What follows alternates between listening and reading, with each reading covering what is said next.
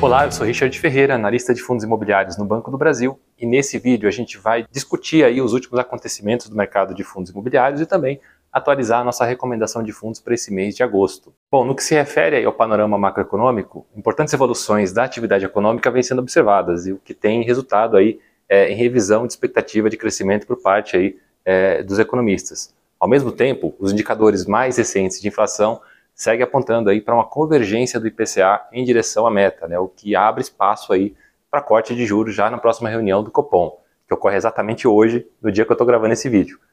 A grande expectativa do mercado é que finalmente a gente veja aí o início do ciclo de corte de juros. Em relação a essa expectativa, há uma incerteza do mercado aí quanto à magnitude desse corte, se 0,25 ou meio ponto percentual. Mas o fato é que esse movimento deve seguir beneficiando o mercado de fundos imobiliários, a gente espera que as cotas sigam essa tendência de valorização, mesmo que seja de uma forma mais comedida, a exemplo do que a gente viu agora no mês de julho, com o IFIX subindo cerca de 1,3% no mês,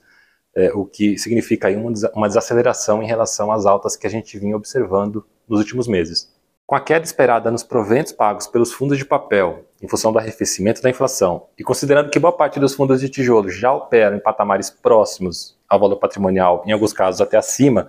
as oportunidades têm se mostrado cada vez mais escassas, sobretudo para aqueles investidores com viés de curto prazo. Nesse cenário, a gente ainda enxerga um potencial de alta interessante em algumas classes de ativos, principalmente na classe dos fundos de fundos, os FOFs, não só em função do uh, desconto implícito que suas cotas carregam, mas também pela possibilidade de geração de resultados com o giro da carteira, o que se torna mais viável em um mercado com tendência de alta. Essa classe, inclusive, contribuiu bastante para a alta do IFIX no último mês, quatro das cinco maiores altas de julho eram fundos de fundos, eram FOFs. É, o BLMR11 com 9,1%, BCIA 11 com 8,6%, MGFF11 com 7,2% e JSAF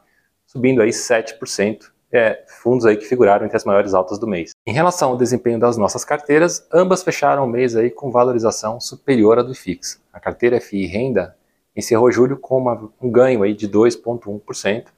a melhor performance da carteira foi o XPSF, com alta aí de quase 6%, é justamente um fundo de fundos, né, em linha com aquilo que a gente vinha conversando. É, com relação ao yield médio ponderado, apesar da queda nos rendimentos dos fundos de CRI, a carteira continua entregando um rendimento superior à média do mercado, é um yield anualizado aí de 12,6% é, contra 11% da carteira teórica do IFIX. Já a carteira FI ganho de capital é, superou aí em mais de 2 pontos percentuais o desempenho do índice, fechando julho aí com a valorização de 3,7. É, com exceção aí dos fundo, do fundo JSR11, todos os demais fecharam com valorização superior à do IFIX. Destaque aí para o PVBI, fundo de, de, escritórios, que teve um retorno aí de quase 5% no último mês.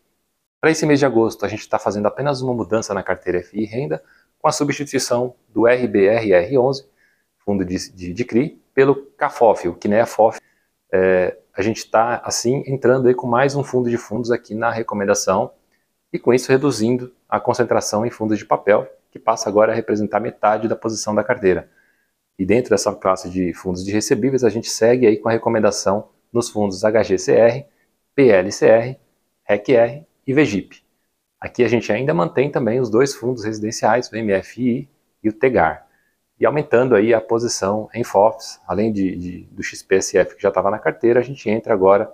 é, também com a recomendação no KNEA FOF, o CAFOF. Já na carteira ganho de capital, nenhuma mudança aqui, a gente segue com a com RZTR, Fundo do Agronegócio, o AIEC, JSRE e PVBI do segmento de escritórios, um fundo de fundos, o RBRF,